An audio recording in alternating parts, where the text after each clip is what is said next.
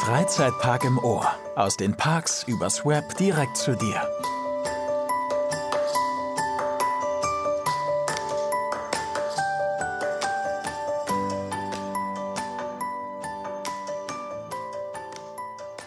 Hallo und herzlich willkommen zu einer weiteren Folge von Freizeitpark im Ohr aus den Parks übers Web direkt zu dir. Ich bin Matti von Theme Park Central und ich bin Markus, auch von Theme Park Central. Und zusammen bringen wir euch die neuesten Informationen aus deutschen und internationalen Freizeitparks nahe. Viel Spaß! Ja, und wir nehmen euch heute mit auf eine Reise in schönes Schweden, denn jeder, der schon mal in der Hauptstadt Schwedens in Stockholm war, kommt an Grönerlund nicht vorbei. Genau, vielleicht kann ich den Park einmal kurz beschreiben, damit unsere Zuhörer sich auch ein Bild davon machen können, wie der Park ungefähr aufgebaut ist. Der Park ist äh, relativ klein und befindet sich an der Spitze einer Art Halbinsel, ähm, er ragt sozusagen von der Küste Stockholms heraus. Eine sehr schöne Location. Und äh, der Park ist in zwei Teile aufgeteilt. In den alten historischen Abschnitt und äh, in das neue Areal. Inmitten dieser zwei Abschnitte verläuft eine öffentliche Straße und über diese Straße äh, geht die sogenannte spanische Treppe, eine Brücke und die verbindet die beiden Seiten des Parks miteinander. Das ist vielleicht so ein bisschen wie im Phantasialand, das wissen vielleicht nicht viele, da geht ja auch eine Straße mitten durch den Park, nur dass hier halt nicht zwischen alten und neuen Teil so direkt unterschieden wird. Aber genau. Matti, vielleicht willst du uns etwas äh, zur Historie des Parks erzählen und wie er zu dem geworden ist, was er heute ist. Ja, und zwar beginnt die Historie von Gröner Lund schon relativ früh, denn bereits im Jahr 1883 hat der deutsche Jakob Schultheiß das Gebiet gepachtet, um dort einen Vergnügungspark mit Karussells zu errichten. Der Name Gröner Lund kommt ursprünglich von einem kleinen Garten und einer Taverne, die dort angesiedelt waren. Davon ist heutzutage meines Wissens nach nichts mehr zu sehen. Aber seitdem hat sich dann Gröner Lund immer wieder weiterentwickelt und wurde immer größer. Obwohl man dazu sagen muss, dass dort relativ beengte Platzverhältnisse herrschen. Ja, das ist echt verrückt. Also der ganze Park ist so ein bisschen aufgebaut, wie wenn man jetzt in Rollercoaster Tycoon äh, auf begrenzter Baufläche eine Mission ausführen müsste. Also es ist viel miteinander verworren und verwoben, aber das macht den Park auch so faszinierend. Und ja, wie du sagtest, Grönerlund, soweit ich weiß, bedeutet das übersetzt ungefähr so viel wie grüner Wald. Also früher war das wirklich so ein idyllisches Restaurant und, und jetzt ist es zu dem Park geworden, der immer noch idyllisch ist, aber auch absolute Thrills für Adrenalin-Junkies bietet. Obwohl es ja immer noch teilweise bewaldet ist, beziehungsweise man gibt sich da bei der Bepflanzung auch relativ viel Mühe. Absolut. Ja, und man wird denken, dass es auf so geringer Grundfläche, die Grönerlund hat, äh, relativ wenige Attraktionen gibt. Allerdings ist man da auch stark getäuscht. Ja, es gibt alleine acht Achterbahnen. Also da, wenn man das jetzt vergleicht mit, mit großen Parks, ein Disney-Park zum Beispiel hat vielleicht vier Achterbahnen, wenn es hochkommt. Also das ist absolut verrückt, was man da alleine an Achterbahnen reingequetscht hat. Aber es gibt noch unzählige Flat Rides. Es gibt, glaube ich, zwei Drop Tower. Es gibt ähm, viele Dark Rides, dann historische Geisterbahnen. Also man kann da wirklich von der Anzahl an Attraktionen mit großen Parks mithalten. Ja, definitiv. Und ich denke auch, man kann es nicht direkt mit einem Disney-Park vergleichen. Das ist wie Äpfel und Birnen. Absolut, aber mir ging es darum, ein bisschen aufzuzeigen, wie verrückt es ist, auf so einer kleinen Fläche acht Achterbahnen zu haben, wenn große Parks höchstens manchmal nur vier oder so bieten.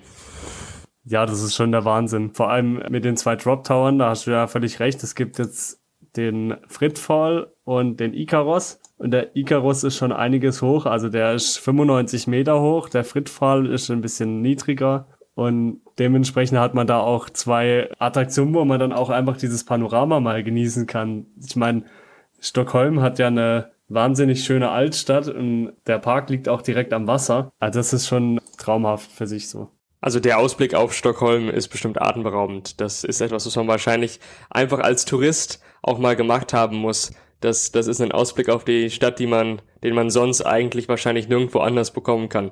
Ja, und nochmal zur Geschichte. Damals, 1946, gab es eine große Bühne und vorher gab es immer wieder so kleine Fahr- und Laufgeschäfte, also ja, Karussells und ganz in den Anfängen halt eher zu Buden und es war dann wie ein Park, wo man einfach durchlaufen konnte und dann sich was zu essen holen konnte zum Beispiel. Und dann kam irgendwann auch ein Riesenrad 1961 und dann ging es halt immer weiter bergauf. Also 1988 wurde dann auch die erste große Achterbahn eröffnet, nämlich Jetline.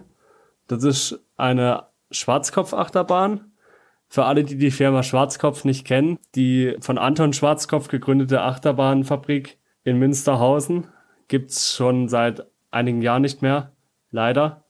Aber es gibt noch eine Handvoll Achterbahnen, die von Schwarzkopf gebaut wurden, die auf der Welt zu finden sind. Da nur noch relativ wenige Achterbahnen. Und Anton Schwarzkopf war jedenfalls ein Revolutionär auf seinem Feld. Er hat damals große reisende Anlagen für die Kirmes entworfen und auch den Looping etwas umgeformt dass der quasi gut fahrbar war, weil jeder, der sich mit der Achterbahn auch beschäftigt hat, der weiß ja, dass früher die Loopings kreisrund waren und es hat für Blackouts gesorgt und so. Diese Jetline-Achterbahn, die steht eben immer noch dort im Park und ist 800 Meter lang und 32 Meter hoch, also nichts Besonderes von den Daten her.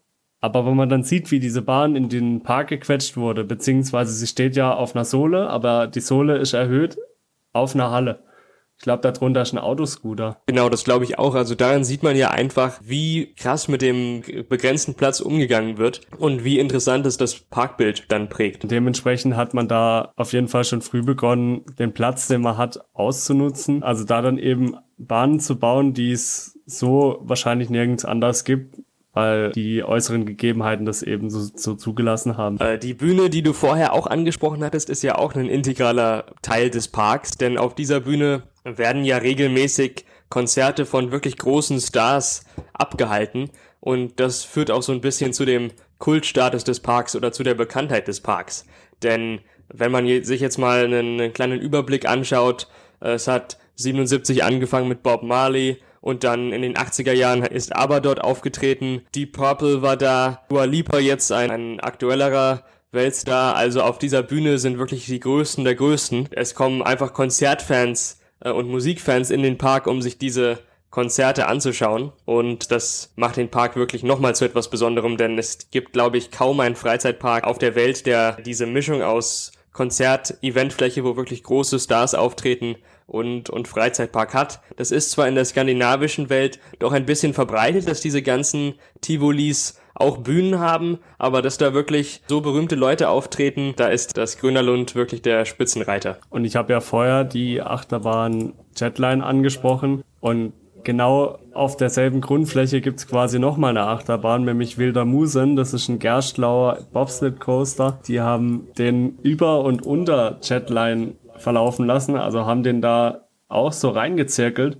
Aber das ist tatsächlich ganz interessant, weil die teilen sich teilweise auch ein Bahngerüst, wo die Stützen dann einfach miteinander verbunden sind. Und oben fährt eben die Jetline und unten fährt die Wilder Musen. Genau, also wenn man sich das mal von oben anschaut, bei Google Maps zum Beispiel, das kann ich jedem Zuhörer wirklich mal empfehlen, um ein bisschen einen Überblick über diesen Park zu bekommen, dann sieht man, wie die blaue Schiene der Jetline mit der weißen Schiene komplett verworren und ineinander übergeht. Also das ist echt faszinierend. Und wenn man dann ein bisschen weiter schaut, wie Jetline zum Beispiel noch durch die Holzachterbahn Twister durchfährt, das ist absolut verrückt, wie da ineinander gebaut wird. Genau, die Achterbahn Twister ist auch eine der ersten Attraktionen, die man von der Meerseite aus hinschaut, erkennen kann mit der Silhouette. Dabei handelt es sich tatsächlich nicht um eine reine Holzachterbahn, sondern es ist ein Hybrid-Coaster, da die Stützen aus Stahl sind und die Schiene aus Holz gebaut sind, weil man dadurch halt natürlich auch besser über die Gebäude bauen kann und das dann alles quasi eine Struktur gibt, aber Bahn oben drüber eben verläuft. Ja, sehr spannend auf jeden Fall. Aber jetzt gab es ja vor kurzem eine neue Achterbahn, die achte Achterbahn im Park. Und zwar Monster. Kannst du uns dazu ein bisschen was erzählen? Ja, und zwar Monster ist ein B&M Inverted Coaster. Und man hat ja schon vorher gedacht, dass der Park einfach keinen Platz mehr hat für irgendwas, um da noch, sich noch was hinzustellen.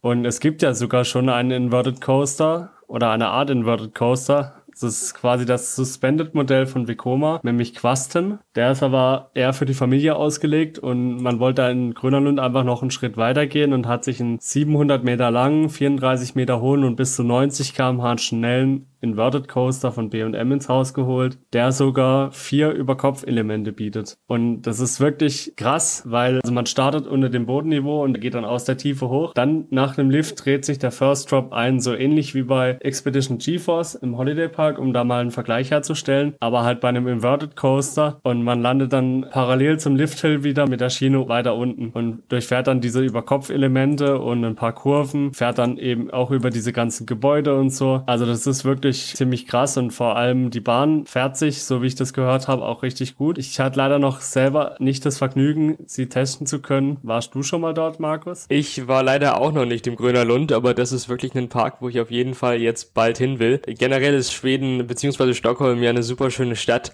und das kann man ja dann einfach perfekt kombinieren denn das ist ja auch ein Park, der jetzt nicht den ganzen Tag eröffnet ist, sondern meistens nachmittags bis in den späten Abend. Und so kann man das dann perfekt am Ende von einer Städtereise sozusagen hinzufügen und dann die Credits noch mitnehmen. Aber um nochmal kurz zu Monster zurückzukommen, du hattest ja gesagt, man startet unterirdisch und das stimmt, denn die Station wurde ja komplett unterirdisch gebaut, weil einfach der Platz nicht da ist. Also sowas ist absolut faszinierend. Man, man hat die gesamte Station und einen Teil der Q-Line unterirdisch gebaut, damit das Wartungsgleis und die Wartungshalle und so weiter das ist alles unterirdisch, da oberirdisch einfach der Platz fehlen würde. Und die Bahn, wie du auch schon gesagt hast, schlängelt sich eigentlich durch den gesamten hinteren Parkbereich. Man könnte fast sagen, das ist vielleicht die extremste Monorail der Welt, aber man bekommt da wirklich so ein Gefühl, wie kreativ der Park mit dem Platz umgeht und so ein bisschen, wenn ich den Vergleich zum Phantasialand ziehen darf, wie das dann zu außergewöhnlichen Produkten führt. Denn ich glaube, hätte das Phantasialand nicht diese Platzprobleme, so sehr wir als Fans natürlich immer hoffen, dass es Erweiterungsflächen gibt, aber hätte das Phantasialand anfangs nicht diese Platzprobleme gehabt, glaube ich, dass wir nie so extrem thematisierte Attraktionen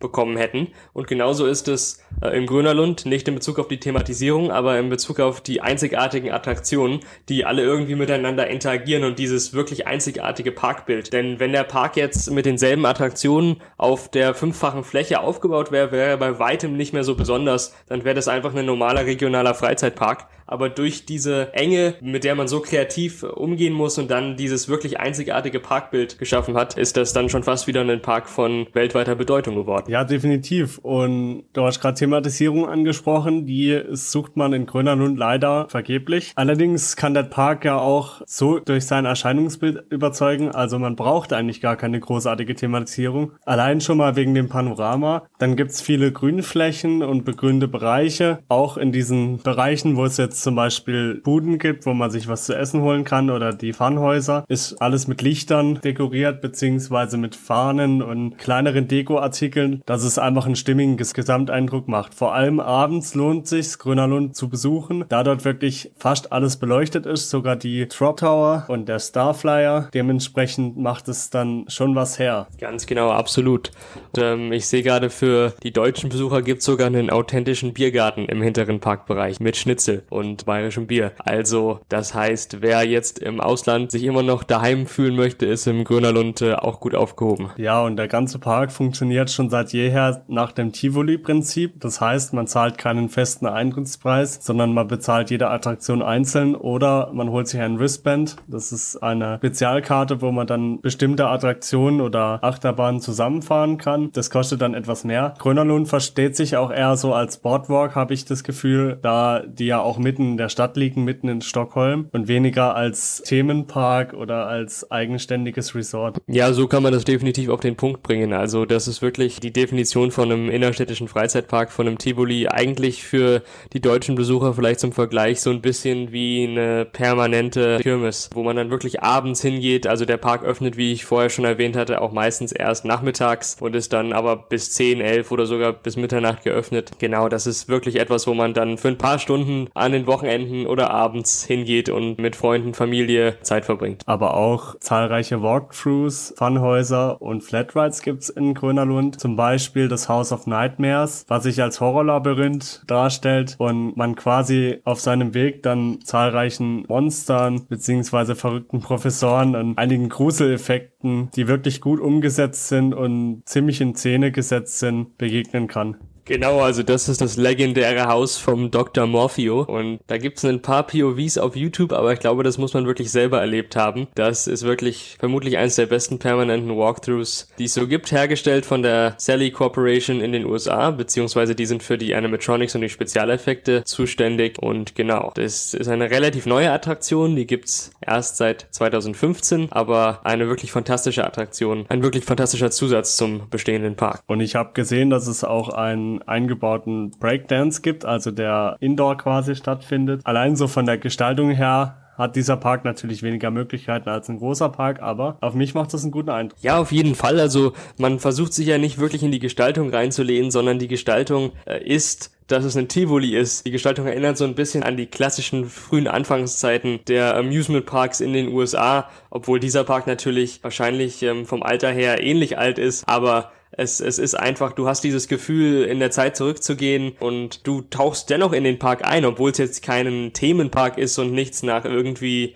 europäischen Ländern oder Fantasiewelten thematisiert ist, aber einfach diese, dieses gesamte stimmige Bild eines klassischen Freizeitparks wird da super herübergebracht und das lässt einen auch, finde ich, eintauchen und ist eine gute Thematisierung in sich selbst geschlossen, ohne dass man jetzt bestimmte Attraktionen zu irgendwelchen Themen thematisiert, was auch gar nicht so richtig zum Park passen würde. Ja, das stimmt und es gibt ja tatsächlich ganz schön viele Tivoli-Parks, beziehungsweise Parks, die nach diesem Prinzip arbeiten. Warst du denn schon mal irgendwo? Leider überhaupt noch nicht. Also ich muss auf jeden Fall mal in den Norden und dann zum Beispiel in Dänemark in den legendären ursprünglichen Tivoli und dann hoffentlich auch rüber nach Schweden und ins Grönerlund. Da gibt es ja einiges an wirklich tollen Parks und auch wirklich tollen Bahnen. So wie zum Beispiel Wildfire muss ich unbedingt mal fahren. Also die Reise in den Norden antreten jetzt bald. Vor allem ist ja das Kuriose, dass damals die Familie, die den Park besessen hat, den Park verkauft hat, an eben diese Gruppe an Parks and Resorts Scandinavia, denen auch der Kolmaten Freizeitpark gehört. Also Kolmaten ist vielen bestimmt kein Begriff, aber wenn man dann von der Achterbahn Wildfire spricht, vom RMC Hybrid Coaster, dann werden die Augen groß. Genau. Ja, und vielleicht müsste man noch erwähnen, dass das Grönerlund geöffnet ist von Ende April bis Mitte September. Also, wenn man das Grönerlund besuchen will, sollte man versuchen, während diesen Zeiten nach Stockholm zu kommen. Nicht, dass dann da die Enttäuschung groß ist, wenn man im Oktober kommt. Und äh, soweit ich weiß, gab es vor einiger Zeit zwischen 2005 und 2008 auch eine zusätzliche Winteröffnung zwischen November und Weihnachten, aber das wurde dann wieder eingestellt, ist wohl nicht so gut gelaufen. Das heißt, der Park ist jetzt hauptsächlich während den Sommermonaten geöffnet und somit ein saisonaler Freizeitpark. Ja, aber da scheint man sich dann nochmal Gedanken gemacht zu haben, da nämlich dieses Jahr als Premiere zum ersten Mal seit langem wieder das Winter Wonderland in Grönerlund stattfindet, vom 2. Dezember 2022 bis 8. Januar 2023. Also die Leute da tatsächlich auch in ein weihnachtliches Grönerlund eintauchen, in einen weihnachtlichen Freizeitpark, alles winterlich gestaltet ist, sogar eine, eine Rodelbahn im Park aufgebaut wird, beziehungsweise es gibt auch auch eine Art Autoscooter, die Eisbomber Cars. Und ich denke mal, das wird sicher richtig interessant sein. Ich habe leider keine Möglichkeit, da hinzufahren, aber für alle, die, wo sich noch überlegen, in der Winterzeit mal nach Grüner Lund zu gehen und denken, da gibt es dann nichts zu sehen, das äh, wird sich wohl jetzt ändern. Und da bin ich auch gespannt, wie das dann aussieht. Ja, jetzt ist ja auch vor kurzem noch tolle Neuigkeiten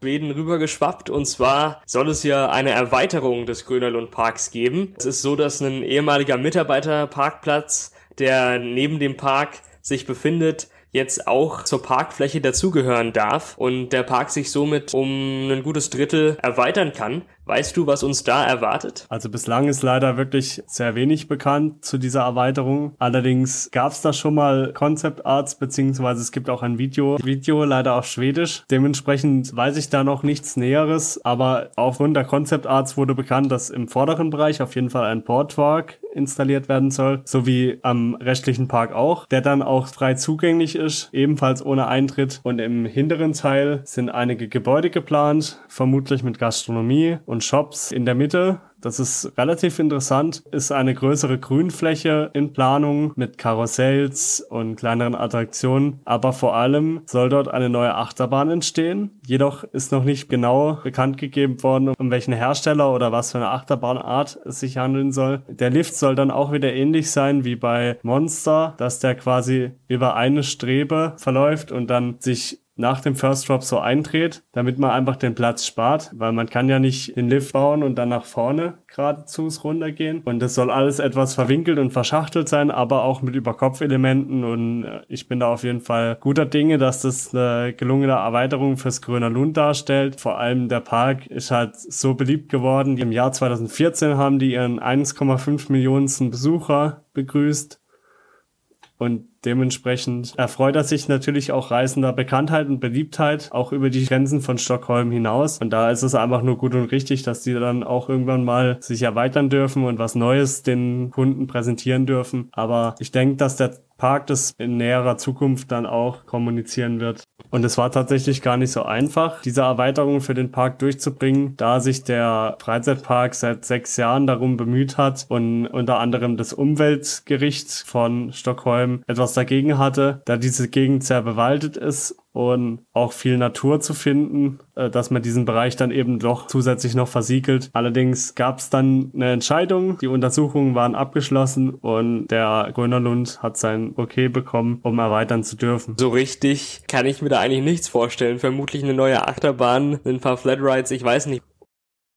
Also kann man festhalten, dass Grönerlund ein geschichtsträchtiger Park ist mit viel Potenzial in der Zukunft und wir sind gespannt, was da kommen wird, auch was in den nächsten Jahren kommen wird. Vielleicht gibt's ja nochmal irgendwie eine Möglichkeit zu erweitern, das weiß man ja jetzt alles noch nicht. Und auch auf die bevorstehende Wintersaison sind wir natürlich sehr gespannt, wie das Ganze sich dann im Park äußert, wie das dann aussieht und was man da erleben kann. Und damit du auch weiterhin am Ball bleibst, würde ich dir empfehlen, uns auf themepark-central festival.de zu besuchen, denn dort erfährst du die neuesten Nachrichten aus deutschen und internationalen Freizeitparks. Absolut und äh, dann von mir auch noch die Erinnerung, gerne diesen Podcast zu abonnieren, sei es in Apple Podcasts oder in Spotify oder in deiner Podcast-App, dann verpasst du auch keine neue Folge mehr und ich kann versprechen, es lohnt sich. Wir sind Matti und Markus und wünschen dir noch viel Spaß hier bei Freizeitpark im Ohr. Aus den Parks übers Web direkt zu dir. Tschüss. Tschüss.